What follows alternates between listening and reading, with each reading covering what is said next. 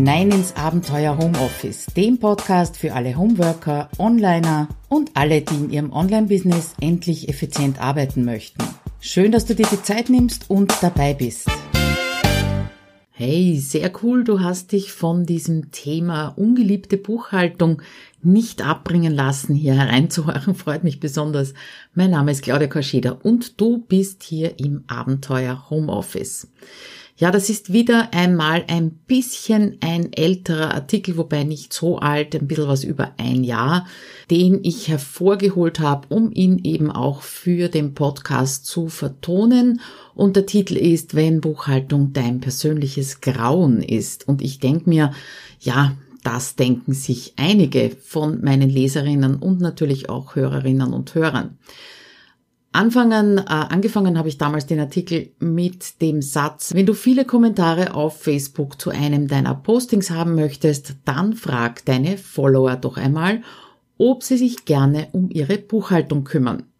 Ich mache das ja so ein, zweimal im Jahr, würde ich mal sagen, vor allem in meiner Facebook-Gruppe Abenteuer Homeoffice, dass ich genau diese oder so eine ähnliche Frage stelle.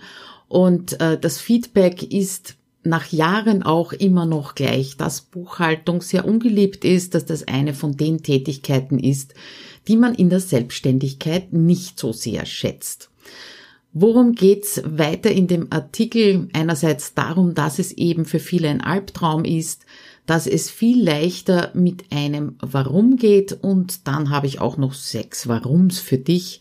Vielleicht ist das eine oder andere dabei, das dich motivieren kann, dich mit dem Thema ein bisschen näher auseinanderzusetzen. Apropos äh, auseinandersetzen, ich habe es, glaube ich, schon in anderen Podcast-Episoden gesagt. Bisher gab es ja nur Webinare im Webinar Sommer bzw. Webinar Winter von mir. Und nachdem es so Spaß macht, wird es jetzt alle drei bis vier Wochen regelmäßig das ganze Jahr über Webinare geben.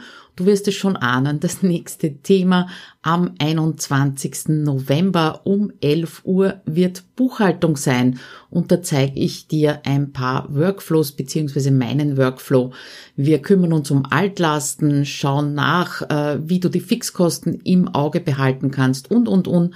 Also melde dich gerne an. Der Link ist natürlich hier im Podcast äh, in der Beschreibung und auch ein Eintragungsformular im Artikel. Wenn du das nach dem 21. November horchst, dann klick trotzdem auf den Link, dann wirst du nämlich weitergeleitet zum nächsten Thema, zum nächsten Webinar, von dem ich noch gar nicht weiß, was es sein soll. Aber kommen wir zurück zur Buchhaltung. Ich verstehe es total, wenn das für dich ein Albtraum ist, weil also vor wenigen Jahren noch habe ich mich immer wieder davor gedrückt und habe äh, immer wieder mir vorgenommen, im nächsten Monat mache ich es dann. Und dann war Ende des Jahres da und ich habe mich zurückgezogen, so auf zwei, drei Tage, äh, nichts anderes gemacht, um eben Ordnung in dieses Chaos zu bringen. Damals musste ich die äh, Buchhaltung auch nur einmal pro Jahr an die Steuerberaterin weitergeben. Inzwischen ist es so, dass ich das alle drei Monate muss. Das ist übrigens gleich der erste Tipp. Wenn du mit einem Steuerberater zusammenarbeitest, dann schau, dass du entweder monatlich oder quartalsmäßig deine, äh, deine Unterlagen abgeben musst. Dann fällt es nämlich leichter, auch dran zu bleiben. Aber äh, wie schon gesagt, ich äh, stelle ja diese Frage immer wieder und es kommen immer wieder so ähnliche Antworten. Und es gibt in meinen Augen, wenn man das so zusammenfasst, mehrere Gründe, die dazu führen, dass Buchhaltung als schwierig empfunden wird. Du musst diese Gründe aber nicht hinnehmen, sondern du kannst eben was dagegen tun. Erster Grund, es fehlt die Regelmäßigkeit. Zweitens, du hast dir keinen Workflow für deine Belege zurechtgelegt. Andere eher Richtung Mindset-Möglichkeit ist oder Grund ist, dir spuken einfach alte Bilder im Kopf oder du bist davon überzeugt, dass du kein sogenannter Zahlenmensch bist. Könnte aber auch sein, dass du äh, so ganz tief drinnen ein bisschen Angst davor hast, was sagen dir die Zahlen über dein Business beziehungsweise auch du bist unsicher, weil du es nie richtig gelernt hast. Also ich kann mir vorstellen, dir fallen auch noch ein paar dazu ein, aber das sind eben diejenigen, die mir von meinen Kundinnen und Kunden sehr oft genannt werden. Wie angekündigt, vieles geht leichter mit einem Warum. Sechs Warums habe ich äh, für dich und das erste, da geht's um Regelmäßigkeit. Also nehmen wir mal an, du machst hin und wieder eine Reise im Rahmen deines Business. Kommt höchstwahrscheinlich vor. Ich war ja zum Beispiel vor kurzem auf dem Inspi Camp. Auf dieser Reise, da sammelst du natürlich einige Belege, manche in deiner Geldbörse, manche in der Handtasche oder vielleicht sogar im Hosensack. Dann kommst du zurück in dein Büro, das Tagesgeschäft ist wieder da, äh, du sammelst bestenfalls deine Belege an einem Platz, meistens aber nicht. Und wenn sie an einem Platz sind, dann bleiben sie dort liegen, bis du dich eben um deine Buchhaltung kümmerst. Schlimmsten Fall am Jahresende. Ich glaube, äh, du weißt, worauf ich hinaus will. Dann geht nämlich die Sucherei nach dem Kalender und den Belegen los. Und wenn du viele Reisen machst, dann weißt du höchstwahrscheinlich auch nicht mehr, welche Hotelrechnung gehört zu welcher Reise und wie viel Kilometer warst du eigentlich unterwegs, wenn du mit dem Auto unterwegs warst. Äh, und ganz oft passiert es dann, dass diese Belege einfach nicht mehr rausgekramt werden oder nicht mehr gefunden werden und damit entgeht dir auch einiges an Geld, wenn du das mal nachrechnest, wenn du das eben nicht als Ausgabe absetzen kannst. Das war das erste Warum. Also Regelmäßigkeit. Warum ist auch ein Workflow wichtig? Äh, die beiden gehören eindeutig zusammen, also Regelmäßigkeit und eben ein bestimmter Arbeitsablauf, weil nichts anderes ist ein Workflow. Workflow bezeichnet schlicht die Aneinanderreihung, schweres Wort, von einzelnen Schritten, die dich irgendwie zum Ziel führen. Und in diesem Fall ist das Ziel eben eine aktuelle Übersicht über deine Zahlen, eine äh, Buchhaltung, die Ajour ist. Und wenn du immer die gleichen Handgriffe machst, dann wirst du bemerken, dass dir auch das Anfangen dieser Handgriffe einfach leichter fällt. Drittes Warum äh, ist die Frage danach, warum alte Bilder in deinem Kopf hinderlich sind. Und das ist ganz einfach, weil sie mit dem Jetzt, mit der Realität einfach nichts mehr zu tun haben. Es ist völlig egal, wenn du in der Schule in Buchhaltung völlig versagt hast, so wie ich übrigens auch, weil jetzt musst du keine doppelte Buchführung machen, vielleicht machst du es freiwillig und es sitzt auch kein unsympathischer Lehrer oder Lehrerin vor dir, die dich benoten wird dafür, wie du deine Buchhaltung eben äh, machst. Ja, und den brummigen Kollegen aus der letzten Anstellung, der dich immer mit, der, mit äh, Spesenabrechnungen genervt hat, ja, den gibt's ja auch nicht mehr.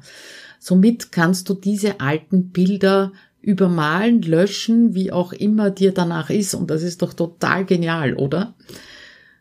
Nächstes Warum. Warum du kein Zahlenmensch sein musst. Das ist eine dieser Schubladen und vielleicht ist das sogar eine Schublade, in die du nicht gesteckt werden möchtest. Abgesehen von der Schublade ist das natürlich eine super Ausrede dafür, dass du dich nicht mit deinen Zahlen und mit deiner Buchhaltung beschäftigst.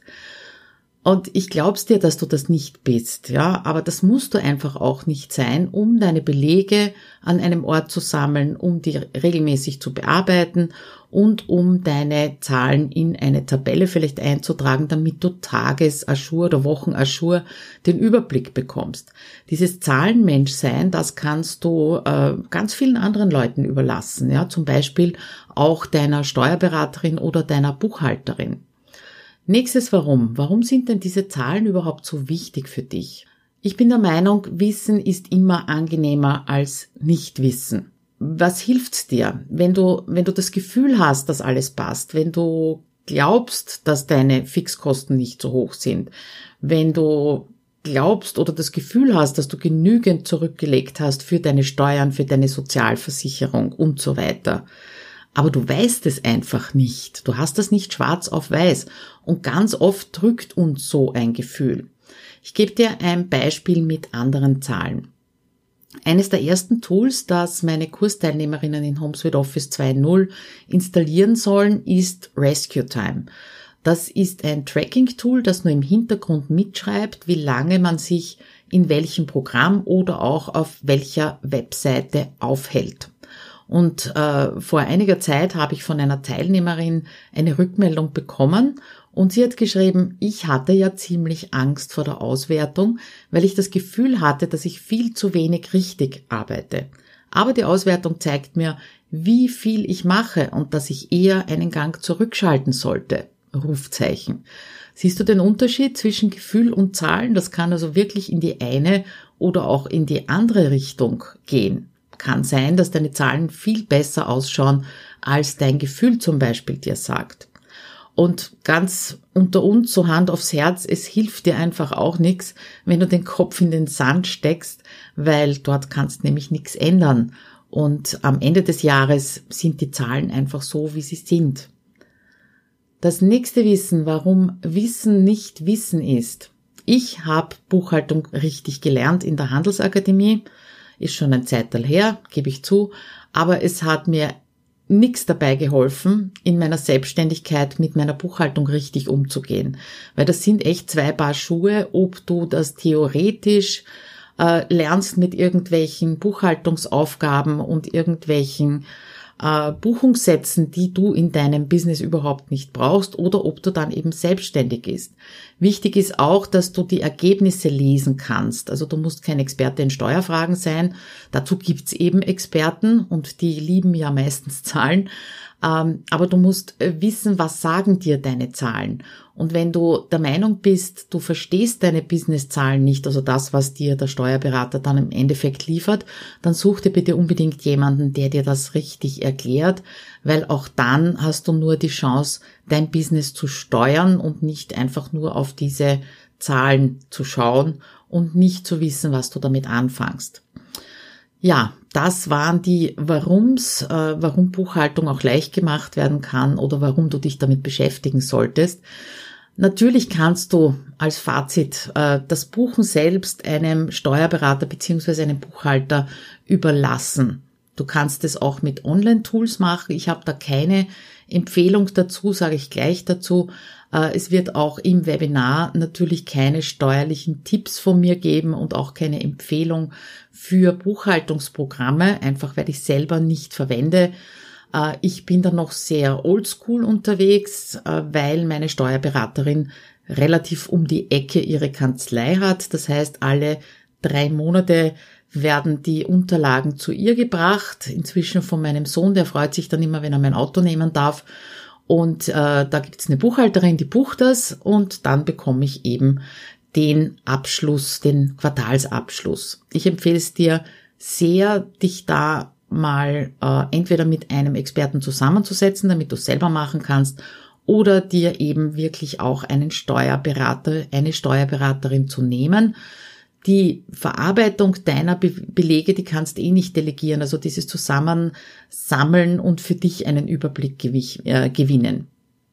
Ja, das war's zur Buchhaltung. Wie gesagt, noch einmal der Hinweis auf mein Webinar. Den Link findest du in den Shownotes auf der einen Seite und natürlich auch in der Beschreibung von diesem Podcast. Wenn du das nach dem 21.11.2019 hörst, klick trotzdem drauf. Das ist ein genereller Link, den ich immer auf das nächste Webinar weiterleite. Ja, und damit äh, würde ich sagen, wir haben jetzt ähm, Oktober, nein, November 2019. Es sind nur mehr zwei Monate bis zum Jahresende dann würde ich mal sagen, bring deine Buchhaltung in Schwung noch die letzten zwei Monate, damit du dann nächstes Jahr mit ruhigem Gewissen und vielleicht sogar einem neuen Workflow anfangen kannst. Bis dahin wünsche ich dir alles Liebe. Ciao.